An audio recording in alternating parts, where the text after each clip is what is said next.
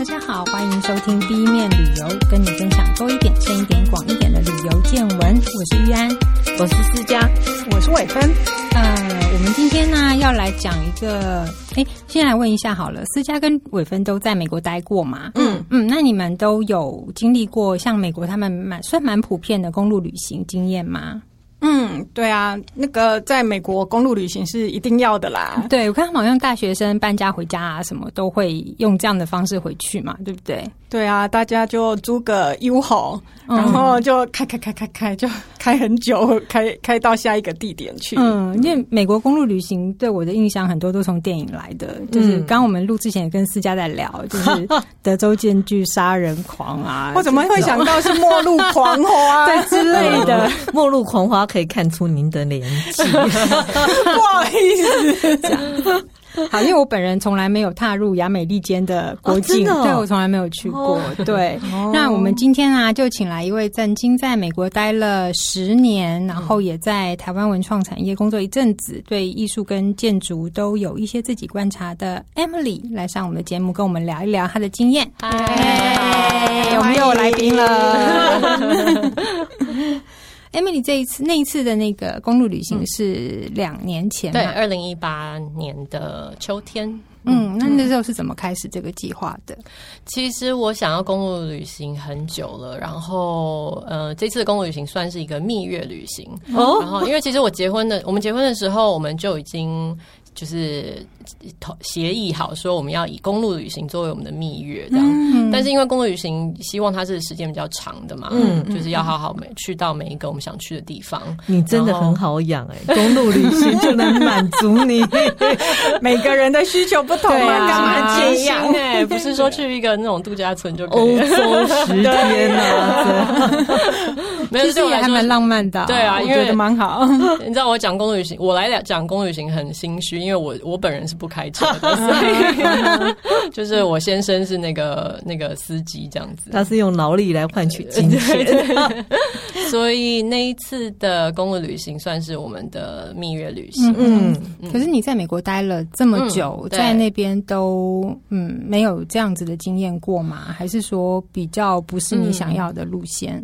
我在美国主要是在纽约市求学，然后去的地方其实主要还是两岸的大城市，嗯、所以比较搭飞机。嗯，对，主要是搭飞机。然后这次主要想要看的就是美国的西南区。嗯哼，嗯哼，所以那是我们这次公路旅行的重点。嗯，OK，所以是从呃纽约一路开开往下开。嗯，我们其实是从 Ohio 开始开，嗯因为我先生是呃他他的家人都住在。Ohio，嗯他家在 Ohio，所以我们是从那边出发，然后以那边做起点，然后洛杉矶作为终点，最后从洛杉矶飞回台北。嗯。嗯，东到西，对，嗯嗯，中部了啦，差不多就是大湖区的下面，对，嗯，对？对对，嗯，从 Columbus，然后一直我们是沿着嗯德州嘛，就是从往南往德州，然后一直呃往西走这样子，嗯。您有事先先定好所有的住宿点吗？或者是要在哪里停哪里停哪里停？其实这一次的旅行啊，是因为一个很特别的地方，我们呃以以它作为整个路线的规划，是呃围绕它做规划啦。嗯、那它是一个在呃新墨西州的一个一个地方，它其实是一个装置艺术，是、哦、对。那我会知道这个地方呢，是因为嗯。在纽约是有一个艺术基金会叫做 DR Art Foundation，然后他在美国，呃，他在纽约市就有两三个不同的艺廊。嗯、那他们经营的其中一个呃艺术家叫做 Walter de Maria。嗯，那他最出名的一个艺术品呢，其实就是在一个新墨西哥州的沙漠当中的一个。装置艺术。是，那这个装置艺术其实你是可以去预约体验的，就是你可以在它旁边，对，它可以，你可以在它旁边的一个小木屋，嗯，呃、预约住一个晚上。哇，那一定很大，所以它是在一个很空旷的地方，它其实是一个。大平原就是它那边那个用新墨西哥州的那个地方叫做 High Desert，就是它是一个高度很海拔很高的一个沙沙漠。然后呢，它的装置艺术本身是有四百根大概六米高的钢柱，它其实是避雷针。然后因为那个区域呢，就是。非常常有呃雷阵雨，是，所以它就是靠这些呃避雷针，然后呃就是靠这个雷阵雨来临的时候呢，呃这些雷打到这些钢柱会产生不同的颜色的变化，跟在天空上的一些变化，这样子，我感觉好漂亮。对，所以你可以预约的体验就是它在这个装置艺术的旁边有一个百年老的木屋，然后你可以住在这里面一个晚上，就等于是你下午抵达，然后依照当天的气候状况。观察这附近的环境，然后隔天早上离开，这样子。嗯，嗯，等于是你跟地景艺术住一个晚上。对，然后当初就是因为这个体验非常难预约，然后其实 因为只有一个木屋吧。对，然后因为它那个小木屋里面只有三个房间，所以它最多只能容纳应该是六人还是八人吧，一个晚上。对，对。然后而且它因为那边的天气的关系，呃，其实除了夏天。七月到九月以外，其他都是不适合人去的，就是可能都是大雪啊，或是太冷，或是太热，嗯嗯，呃，应该是太冷啦。对，所以它就是一年开放的这个时间非常有限。嗯，对，所以所以你们是多久以前预约啊？它是每一年的二月一号开放预约，所以我还记得就是二零一八年的那个二月一号，我还特 特地把就是闹钟设好，然后把网页打开，然后在那一就是时间开放时间一抵达，就是我就马上按下要预约这样子，所以。等于预约到那个时段，就决定了我们那一天，就那一年的秋天要去公路旅行这件事情，这样子。Okay, okay, 好酷，所以我才会说，就是这个这个体验，这个地方决定了我们整个公路旅行的时间跟路线。嗯、是那除了这之外，你还有没有像我记得那天的时候跟你大概聊了一下，嗯、你说还有别的原因让你们决定地点，对吧？对啊，因为我都很爱吃。对啊，然后嗯。我们都很喜欢吃 taco，就是喜欢吃墨西哥菜。Uh huh, uh huh. 然后，呃，德州最知名的一件事情之一啦，就是就是它的墨西哥菜嘛。No. 对对对，所以接近墨西哥。对，所以我们其实到等于到了每一个地方，都会以就是我们今我们今天要去吃什么，或是有什么有什么好吃的，有什么知名的可以吃。所以一路是都是以墨西哥食物为主嘛。呃，不一定诶，我们会看，因为现在其实科技这么方便，旅行就是你随手查就可以，Google Review 就知道这边有什么有名的可以吃。嗯嗯。所以呃，很有趣的是，当然我们已经知道我们想要去吃墨西哥菜，但是会在、嗯、比如说像 Arkansas 这样子。就是我们完全没有找要去什么景点的一个地方，只是路过的一个州，嗯，然后印象中都是农地的地方，是。呃，就是找到了莫名好吃的印度菜，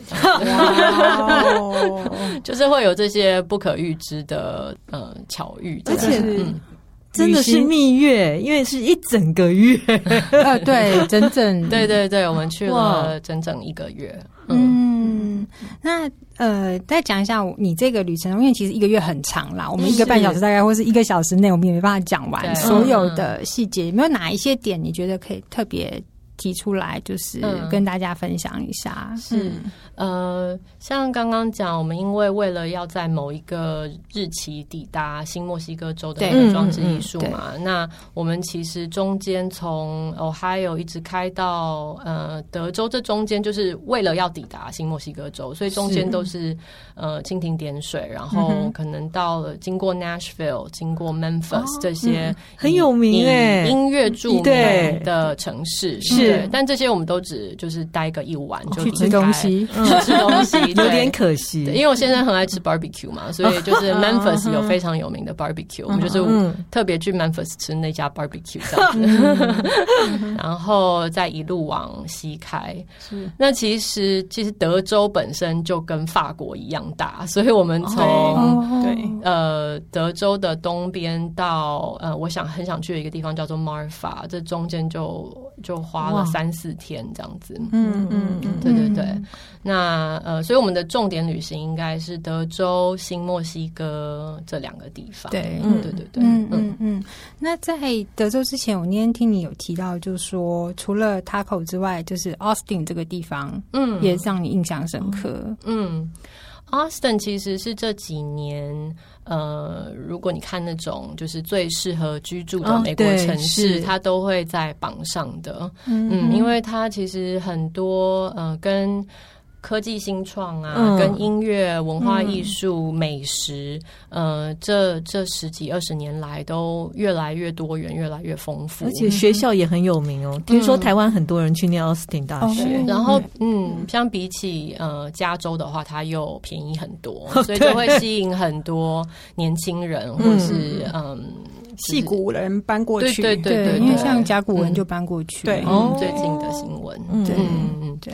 哦，我会想要去德州的其中一个原因，是因为呃，我在因为我以前是念建筑设计嘛，然后我在研究所的时候认识一位呃从德州来的建筑师，嗯，那是透过他知道呃西莫西德州这个地方有个地方叫 Marfa，嗯嗯，Marfa 是一个很小的镇，就是人口。不到两千人的小镇，嗯、但是它聚集了非常多的艺术家跟、哦、呃艺术基金会跟艺廊，像艺术村这种感觉。对对对，那呃在那个地方呢，有一个营地叫做 El Cosmical，嗯，嗯，那它呃它其实是一个就现在很有名那种大家会去我们叫做 glamping，就是。豪华的豪华的露营，像华山营露营区那个，就是你可以去，你可以去那种就是很异国风情的帐篷啊，去住很豪华的蒙古包啊，然后有吃烤肉啊这种，呃，就是很好拍照打卡的这种露营，就是网红很爱的。他其实是艺术家也爱这一位，就十几年前他就在做这件事情，但其实他的理念是就是经营那个那个。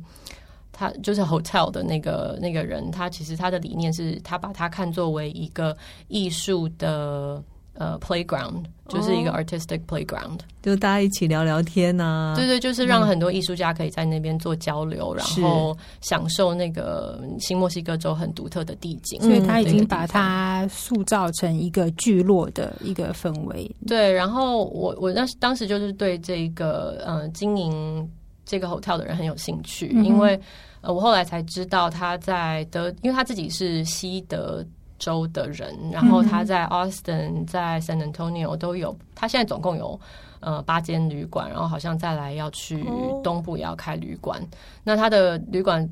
的风格就是非常的独特，嗯、然后现在其实已经成为呃文化艺术界或是旅旅游界很红的一个人这样子。嗯嗯。嗯然后呃，他其实，在 Austin 有一间 hotel 叫做嗯 Hotel San Jose，他的经历也很有趣，因为他原本是是一个律师，然后在好像是在四十岁左右的时候，觉得说他的创意在再继续做律师的话，没办法没有办法发挥，嗯、所以他就。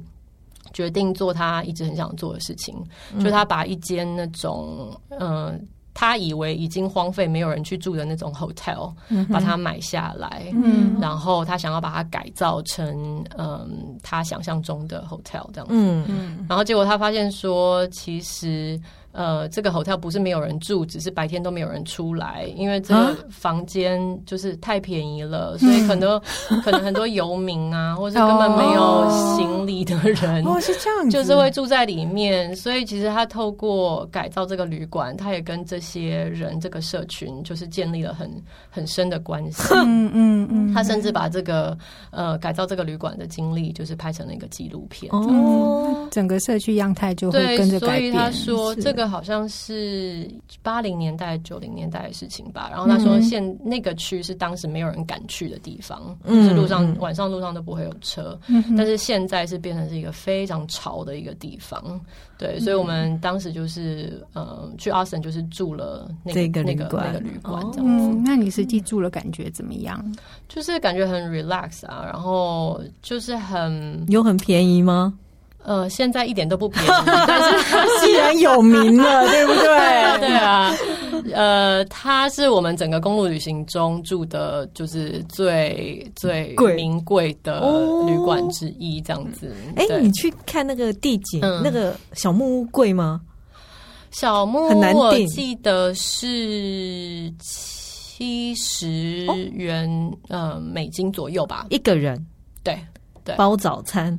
有早餐我记得对有有早餐，对对，因为那边基本上是没有没有人在管理嘛。嗯。然后呃，那个装置艺术就是我们是先抵达附最附近的一个小镇，嗯的一个办公室，然后到了一个固定时间，会有一个人来接你，就是开一台 SUV 来接你这样子，然后再开大概四十分钟抵达那个小木屋，然后他就他就离开了，然然后他就会他就会先跟你讲说，哦，冰箱里面有今天晚上的晚餐，哦，还包晚餐，有晚餐，有隔天的早餐，嗯。就是呃，就是也是很美式的墨西哥菜 quesadilla，、就是你只要在。呃，烤箱里面热起来就可以吃了，然后也很很饱足，这样子。这样七十块很便宜啊，其实是不贵啦，就是以那个体验来，但是你就是要抢啊，就是对啊对啊，它就是一个非常难得的经验。那那个名贵的饭店，名贵的饭店，呃，要怎么形容？它就是呃。充满了美国 Southwest 的风采，因为它.他们那边的颜色，就是因为那边新墨西哥都有地景啊，嗯因为它的山，因为它的泥土，它就是有一片的泥土色跟红土色，嗯、但是又充满很鲜艳的印第安人的色彩，比如说鲜艳的红，嗯、呃，鲜艳的绿这样子，嗯、所以在这些这些特色都会呈现在它的 hotel 里面。所以它一个晚上是。一个晚上，我记得好像是美金两百多吧，差很多。对啊，不是你如果真的要跟就是那种呃连锁式的五星级饭店，可能不是那么的昂贵，是啊，对，但是它算是呃比呃比较中上价钱的 boutique hotel，是设计过了，对对，它是设计旅馆，对对对，嗯，对，Austin 那边现在好像也蛮多。这种就是走精致啊设计路线的旅馆，对，常常会出现在一些排行榜上面。对对对，对。那你离开那边以后，你接下来是往新墨西哥州走，嗯、对不对？呃，如果从东到西的话，我们是先到 Austin，嗯，然后。西就到 Marfa 去，嗯、对，嗯嗯，然后 Marfa 其实待了一个晚上，嗯哼，然后就往新墨西哥州去，嗯嗯，那新墨西哥州那时候你会特别往那个方向的原因是什么？嗯、哦，因为我有一个很喜欢的艺术家叫做 Georgia O'Keeffe，我也很喜欢，对，她算是美国近代里面。呃，非常是很重要的美国女画家，对对对，对对，然后她比较出名的画，其实就是一些呃很特写的花，嗯、就是景、嗯、景色画。但是她最出名的是花，啊或是一些很超现实的，比如说牛的头颅啊这样子的、哦、的画，这样子。嗯、那她其实她比较年轻的时候，她是住在纽约，嗯嗯、呃，然后那时候她的丈夫是一个也是很知名的摄影。摄影师这样，嗯、然后他他大概中年的时候，他第一次到了新墨西哥州，就从此爱上，在 Santa Fe 就买了，嗯，嗯前前后后买了两栋房子这样子，嗯，然后就是后来他跟先生婚姻出出现问题，反正他就自己搬到新墨西哥州。哦对，然后他就在那边度过晚年，嗯、然后就，所以他最重要的话其实都是在新墨西哥州完成的。嗯嗯，嗯都是一些跟自然比较相关，然后又充又加上一些超现实的手法。对对对对，对嗯，所以现在那边留下来的就是他之前的故居吗？嗯、还是工作坊之类？对，所以嗯，Santa Fe 就是。其实是新墨西哥州的首都嘛，那所以在新墨西哥呃，在塞纳费你可以去参观它的呃美术馆，但是他他的故居是在离塞纳费大概一个多小时的一个小镇，叫做 Abiquiu。嗯哼，然后他的故居你是可以预约去参观导览的，嗯、对，所以我们有去看他的房子这样子。嗯嗯嗯嗯嗯。听说他最近好像有一个食谱在拍卖场哦，有新消息。对，因为现在的我，我前几天也是听到 podcast 才知道这件事情，就是呃，因为现在的研究者都非常有兴趣将呃伟大的艺术家。呃，有所有有关他生活的一些线索，把它收集起来。然后，Georgia O'Keeffe 除了他的艺术创作之外，他也非常重视他的居家生活，嗯、就是他很热爱烹饪，他很喜欢园艺这样子。嗯、所以，呃，最近有一批他自己手写的食谱，就是他那时候常用的食谱，最近要要拍卖这样子。哇哦！然后好像有上，就是卖出上上万元美金吧。哇哦，期待哦！不晓得他会不会出版？幸好他是手写，他要是他打在电脑，里就一点都不值钱。对啊，以后的研究者可能要看硬碟。对，然后你就想啊，这也很难拍卖。对，所以他后来好像是被耶鲁的嗯图书馆买买回去做做更多的研究，这样子。嗯嗯嗯，他其实。我自己的印象啦，就是讲到审查费好像比较多嬉皮啦，或者是一些艺术编织文化。嗯，嗯对。说到圣塔菲，除了它比较偏嗯。比如说，Georgia O'Keeffe 绝对是一个重大的影响嘛。就其实现在那一区，你呃很多人会称它为呃 O'Keeffe Country，就是它已经以独立了，以它的名字 而而闻名这样子。然后，但是 Georgia O'Keeffe 也受当地的印第安文化有很大的影响嘛。嗯嗯。然后，但是很有趣，所以我们看的很多都是呃这。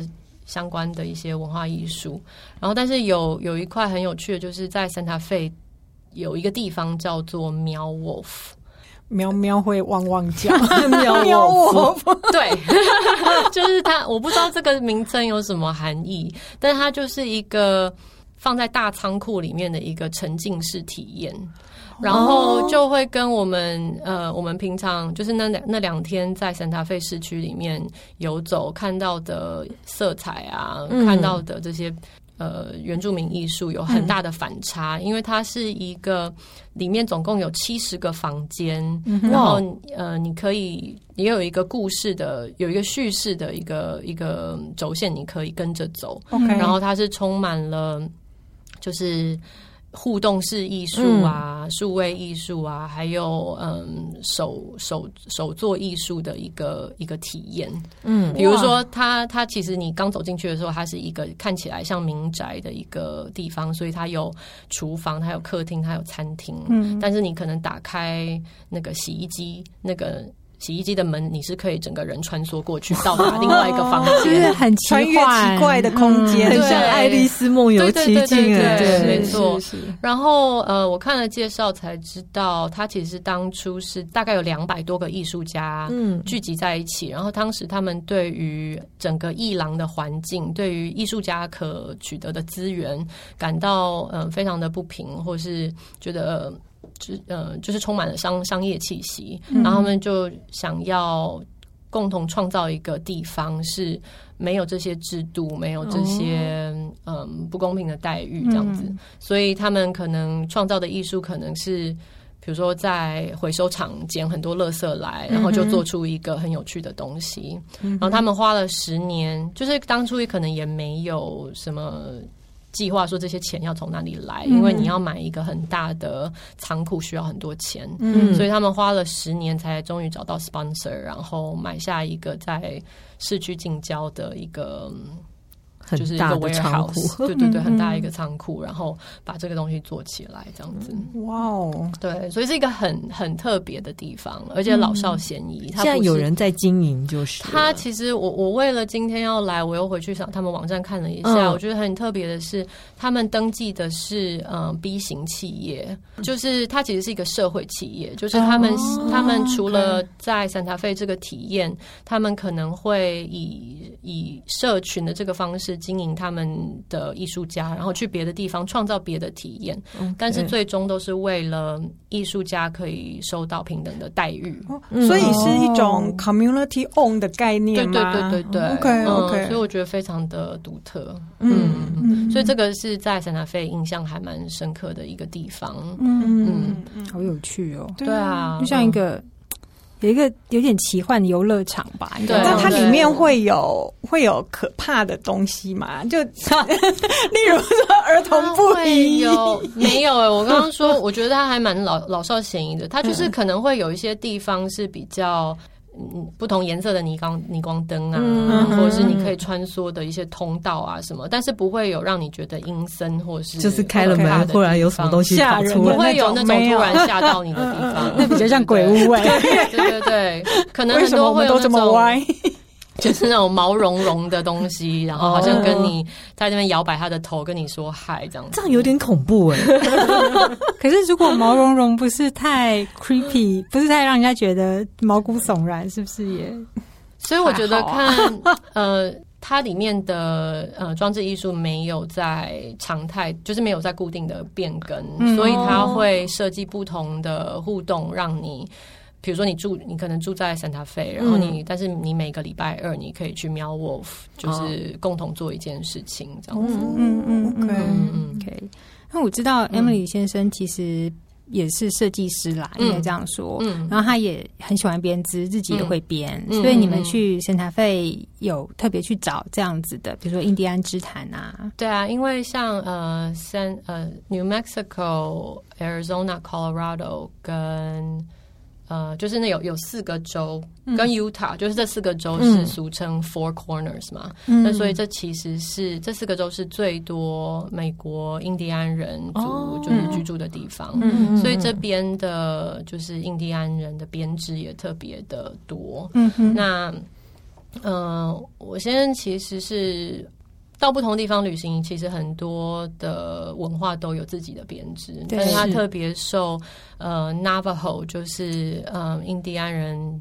某一族纳瓦霍人的 呃编织特别吸引他这样，嗯，那他的编织比较独特，是因为嗯，他们的那个编织织布机是是直立的，对，而不是平台式平台式的，对对，所以这个其实就限制了他们可以织的大小跟其他的规格，因为有高度的，对对对，然后还有就是它很多文化的编织其实是会在编是会留有。流苏对，嗯。对，但是 Navajo 的编织是没有的，嗯嗯，它就完全收边收收好好的，对对对，所以这个，然后又加上第三个特点是他们的材质，嗯。嗯，就他们都是用呃纯羊毛，嗯，所以变成说他们的呃编织是非常耐用的，嗯嗯。对，所以才会呃像现在像我们去 Santa Fe 看的一间店，他们收藏了非常多很美的。呃，Navajo 的这个地毯，嗯哼，呃，其实很多都是十九世纪末到留留存到现在的，因为它它的材质耐用到这个程度，所以编织主要是拿来做地毯的，还是衣服啊、披肩啊都有吗？其实，嗯。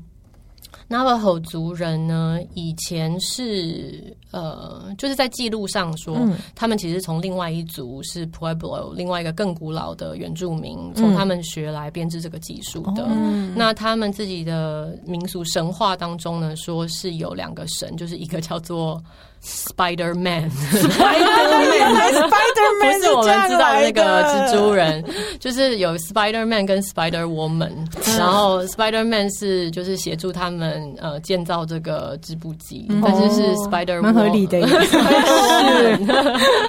教他们怎么。织实际上织这些布的技巧是 Spider Woman 教，然后蜘蛛女教的。呃，十七世纪他们就有在跟嗯西班牙人在在交易这些这些织布这样子，所以一直都是他们收入的来源。所以嗯，那因为织布的大部分都是女性嘛，所以呃，女性在 Navajo 族里面其实相对的也有比较高的地位。地位，然后因为他们有这个 Spider Woman 的这个这个圣灵，所以嗯，也有一个说法是，当女婴出生的时候，他们会在他们手上。呃，搓这个蜘蛛网，嗯，就是确保说他以后很会织布，然后可以为他们带来很多的财富，这样子。哇，那你不能让你儿子搓蜘蛛网，你还要找到蜘蛛网。我我现在去找蜘蛛网给我女儿，不知道来不来得及。家里不要清一阵子，对，找个小角落呀。对啊，对啊，嗯嗯嗯，那。你我记得那时候你有给我看过一个照片，嗯、就是他们那个很传统的交易站，现在在圣达菲也还有。对，所以像刚刚讲，呃，从十七世纪他们常常都是已经有在交易这些他们织出来的布，但是是一直到十九世纪，嗯，就是从东部来的白人，呃、嗯，开始跟呃纳瓦霍族人做交易，就是他们发现说，哎、欸，其实他们。呃，他们本来织来这些东西是拿来穿的，哦、就是可能、哦、呃，酋长是在特殊的祭典上面会披在身上，嗯嗯、或是说呃，披在马上这样子。但是他们后来发现说，这些东西这么美，然后织的工艺呃技术这么高超，其实是可以拿来做家里的一些布置。嗯，然后所以他们会用一些呃，比如说香料啊、工具啊，就是印第安人族族人可能会用到的东西来跟他们交换这些织布织布这样子。嗯嗯嗯、对对对。那所以有因为有这样子的交易，所以他们也会。可能修改他们其中的图案啊，或是规格啊、嗯、等等，符合客户需求，对，就可以定制。对对对，所以其实如果真的要回去回溯，就是他们其中的图案有代表什么样的意义，其实是有一点复杂的，Okay. 因为有了不同的需求、不同的功能，它可能其中的图案就会改变。改变嗯，但是可能有一些比较。比较重要的，嗯，可能宗教相关的吗？呃，可能很多都是跟他们的原始环境相关。Okay, 所以，比如说十字架，其实是不是、哦、不是基督教嘛？是、嗯、它其实是代表刚刚讲到那个 Spider Woman 哦，但是又有一个说法是说。因为它是一个神圣的灵，嗯，嗯，你不能随便去织这个、嗯、这个符号，嗯，所以它可能好像有一些嗯织布者，他会在他的布上面留一个洞，他让他的圣灵可以进来、出去、哦，出去，他织上去了，对对，他给他出口，对，OK。然后像嗯，好像那个三角形的话，就是比较代表山，嗯，然后嗯。然后接近像我刚刚讲那个，嗯，就是闪电的那个装置艺术嘛，呃，lightning field，所以就是那个，其实整个新墨西哥州因为它的海拔比较高，所以都是很多闪电，对，很多闪电，嗯，所以其实有那个 zigzag，就是就是交叉的那个符号，其实就代表闪电，所以很多的符号其实来自于他们。自然环境所在的自然环境，对对。对对，因为其实在，在但当然很多国家或者是民族部族之部应该都是这样子，不是从信仰来，就是从自然环境而来嘛。对对对对，嗯嗯嗯。我记得你有讲过，在那个地方还有另外一个那个。算是博物馆嘛，是个人的收藏，嗯、对，然后变成一个蛮神奇的。对我自己很喜欢的另外一个地方是三塔费的嗯民俗艺术美术馆，嗯，然后呃，它是其实我们只有看其中一个馆，那那个馆是一个还蛮有名的。嗯，他是建筑师，也是设计师。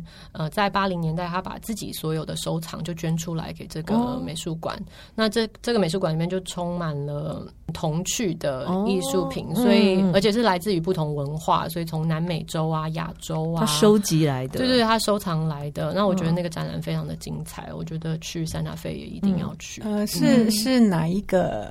博物馆名字告诉我，哦，它叫做 International，好像就叫 International Folk Art Museum。OK，OK，对，民俗博物馆，对对，国际民俗博物馆。因为我觉得可以用私人收到这么多东西，是真的是很不容易。嗯，对，嗯，哎，我我们现在跳一下，讲一下吃的好不好？好啊，因为你现在你是 你是为了吃排了这么多的行程，不管你是有意无意进去的地方，我记得你好像。特别对 taco 有感觉，对，对不对？嗯嗯嗯，因为嗯，我最近才知道台北新开了一间好像还蛮到地的 taco，但是在这之前，其实，在台湾很难吃到嘛，所以从美国不就是一个饼皮里面塞一堆东西？哦、oh, no no no，你小看它了，就是开小看它开口的润变啊，没有。其实很多文化都有类似的东西，嗯、但是它都会以就是当地的人可取得的材料啊，嗯、或是当地的文化所影响嘛。嗯，对啊。那其实德州。在十九世纪以前，以前是是墨西哥的一部分，对对是。所以，嗯，像在德州的墨西哥菜，呃，有另外一个名称叫做 Tex-Mex 嘛，就是 Tex，然后 Texas 的那个 Tex T E X，然后 Max Mexican 的 Max，哦，对，所以他德式意菜，德德德式墨菜，德式墨菜，对对对，我要讲。对。那其实以前可能会很多人会有一个印象说，Tex Max 不是真正的墨西哥菜，或者说它不如道地的墨西哥菜。嗯，但其实应该有另外一个观点说，它其实就是墨西哥菜的其中一个类别。哦，也是有道理。就是它不，你不是，嗯、呃，你不是应该把它。比较说哪一个优优劣，对对对，优优于哪一个？它只是一个派别而已。对对对，那嗯，比较好的分辨方式呢，就是。比如说，taco 在德州 Tex-Mex 的 taco，它可能是用它通常是用面粉做的饼皮，嗯、但是呃，墨西哥的 taco 它是用玉米粉做的饼皮，嗯、所以这是一个最明显的差异。比较 Q 吗？嗯、我说玉米口感不一样而已，哦、对对对。然后美国就是德州的墨西哥 taco 会放呃 cheese。嗯嗯呃，黄色的那种 cheese，但是在墨西哥就不会哦。它是什么 cheese 都不放，还是放别种 cheese？它有一个东西叫 queso，queso 它是白色的 cheese，不太一样。嗯嗯嗯。然后 taco 的话，就是墨西哥的 taco 会主要以肉为为里面的料。嗯。但是嗯，美国的 taco 的话，它就会比较像有饭呐，有。豆泥、红豆豆泥、豆泥很多，对，这些是比较明显的分辨的一些线索啦。但是其实，因为我最近又听到一个 podcast，我觉得非常的有趣。它是呃，德州有一个月刊啊，叫 Texas Monthly，它其实历史很悠久的一个刊物。那他们在去年的时候呢，新增了一个职位，就叫做 Taco Editor，就是 Taco 编辑。哇！所以他全年的工作就是在在德，而且只在德州哦。哇！就开车来开车去，就是纯吃 Taco 这样子。然后好想申请哦。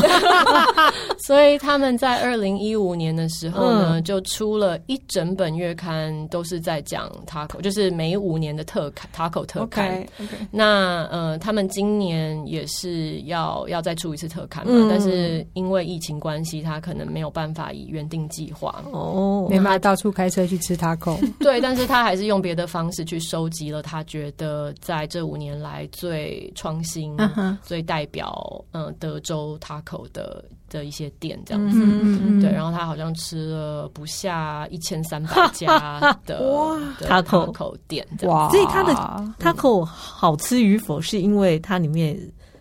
塞什么料，对不对？还是连饼皮种类太多太多？我不是专家，我都不 一时之间真的 很难讲清楚。对对，但像比如说，他他的观点是说，嗯。因为食物的演变也不是线性的嘛，就是因为只要有人有人有什么样复杂背景，食物可能就是呈现出来。嗯嗯。所以像我刚刚讲的，就是 Tex-Mex 的 taco 里面一定一定是用面粉饼皮，或是一一定有黄色 cheese，这也。不是一定的，就是他有讲到一个都市神话，就是说有一个在嗯，他们说有有一个很有名的 taco 叫做 La Gringa，就是 La Gringa 其实翻成英文就是白人女生，嗯，然后他说。呃，有一个传说是说，有一个美国女生，就是以前曾经住在呃墨西哥市，然后呢，她每天都到她家楼下的那个 taqueria，就是卖 taco 的店，嗯，去。去要求一个克制化的 taco，就是我要面粉饼皮，然后里面放很多黄色 cheese。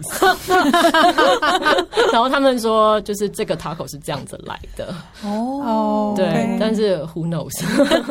所以它的重点只是说，就是这个 taco 现在在墨西哥市对是一个非常受欢迎的一个类型。是是，对，所以你不能将一样东西就是完全。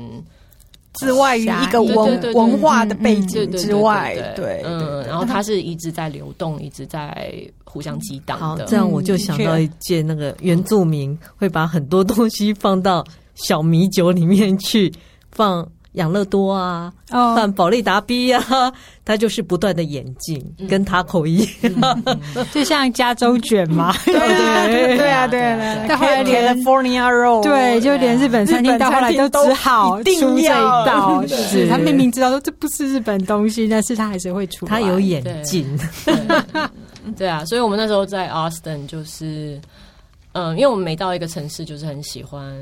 走走来走去，就是步行去体验那个城市不同的街区。然后除了在走路之外，我们就是在吃 taco，不是在吃路上吃 taco，就是在往吃 taco 的路上。然后我那天有给你看一个照片嘛，就是有一间 taco 店里面，他摆了一个标语，他就说：“嗯、呃，我昨天想吃 taco，我今天吃到 taco 了，所以你要追寻你的梦，你的 taco 梦。”对，所以 taco 有梦想的意思喽。现在，嗯。可能有某个层面，就是追寻美国梦的这个，对对对对对，这个海洋吧，好吗？所以，你在聊到那个这个墨西哥食物的时候，我们在讲说，他到底是盖个什么墙啊？本来就是人家的，对啊，真的，是有点荒谬的，真的是很有趣。然后，我们再回来，Emily 的，我们要叫什么？他的专长吗？关于建筑这件事情，你好像也去住了一个很有趣的，算是什么有机环保建筑吗？对，它是在新墨西哥州，就是嗯，我们如果离开圣塔费再往北，大概两到三个小时吧。嗯，有一个地方叫做 Taos，然后它其实是一个滑雪胜地，就是它嗯海拔大概要两千一百公尺，所以非常高哎、欸。对，所以其实秋天就已经蛮冷的。嗯嗯嗯。然后嗯，我去那边就是透过 Airbnb 订了一个嗯。环算是环保住居吧，嗯、它叫做 Earthship，嗯，就是土地船。嗯、它 它其实是在七零年代有一个嗯建筑师，他开发研发出来一种嗯建筑类型，然后他们都是用呃回收的一些材质，嗯，比如说嗯就是废弃的轮胎塞、嗯、呃泥土，然后。当成地基嘛？对对对对对，Okay. 或是呃，就是泥土墙中间会放一些玻璃瓶这样子。嗯、然后，但是主要就是因为它的房子里面它可以做嗯、呃、被动的、呃、循环。循环的那个空气，所以就是它号称就是全年可以在把室内的温度保持在大概两二十二度左右，哦，很舒服。对对对，舒服。然后嗯，有太阳能板。嗯，所以它都是能能源就是自给自给自足这样子，嗯，嗯然后嗯，水源也是来自于呃收集这个雨水，雨水对，那雨雨水收集雨水就是除了呃饮用之外，还有灌溉。就是房子里面会种一些可食用的植物，嗯嗯，跟当然冲马桶啊、洗洗涤这样子，所以他自己在里面就已经做了一个蛮好的循环。对对对，然后这让我想到什么？我前阵子才在看《阴尸路》，这等到整个。僵尸爆发之后，没有电之后，这个地方就会变成是一个 community。我们又为什么又回到德州电锯杀人魔？就觉得啊，他自己自给自足多好啊！对，我我现在我现在知道美国这些影集怎么拍出来的。嗯，他可能去参观了这个时候，嗯，不错。等到僵尸爆爆发之后，这个地方可以活得很好。但 Emily 讲的那个建筑，我记得很也蛮久以前，好像在像是旅游生活频道之类的。他们有过这样的报道，确实看起来是蛮神奇的。可是我我不晓得哦，像台湾似乎是因为气候也比较严苛，或者是夏天特别的湿热，然后冬天又特别的湿冷，嗯，对，很像是这一类的呃建筑形式就一直不是。很容易施行，台湾的建筑应该比较容易坏，嗯，对，嗯，我去住的时候，我有想过这件事情，我就是我觉得它在潮湿的地方可能就维持不下去，必须要改变很多的里面的一些规格，还有建材嘛，对对对，建材，因为它毕竟在沙漠里面嘛，对。对，还有关于因为台湾风有些地区风又特别大，你可能要因为风向啊，或者是就像我们讲东北季风这样的状况，可能都要做一些调整，因为像花东那边的的。呃，那个风势跟湿度状况又会跟对，然后海风啊，海风又更容易侵蚀一些建材，对对对。但我觉得这些设计其实还蛮重要的，因为也许你可以改变某一些居住以来长久以来的问题。对，因为建筑本身它就是。哦，阴影整个环境，对对，跟他口一样，对，没错。然后它也会造成一些就是生活方式的改变，嗯，然后我觉得能够用环保再生当然是我们最佳的理想了。嗯嗯嗯。所以在 Tiles 其实因为这个 Earthship 当初这个建筑师是在这边。呃，开始研发的，所以在当地也有一个他们的访客中心，你可以去参观，哦、然后它会让你更深入了解这个建筑的一些理念跟呃构造这样子。嗯，里面现在有人住，就是这些是这些都是私有的房子，哦、所以就是我们住的那一栋是我透过 Airbnb 去订的，哦、所以是所以有很多栋。对。对，大概一整群有二三十栋吧。OK，对，就是分别不同设计师、建筑师去设计出来的。他是同一个建筑师的团队。哦，那其实他当初的理念之一是他希望，嗯，这个建造方式可以。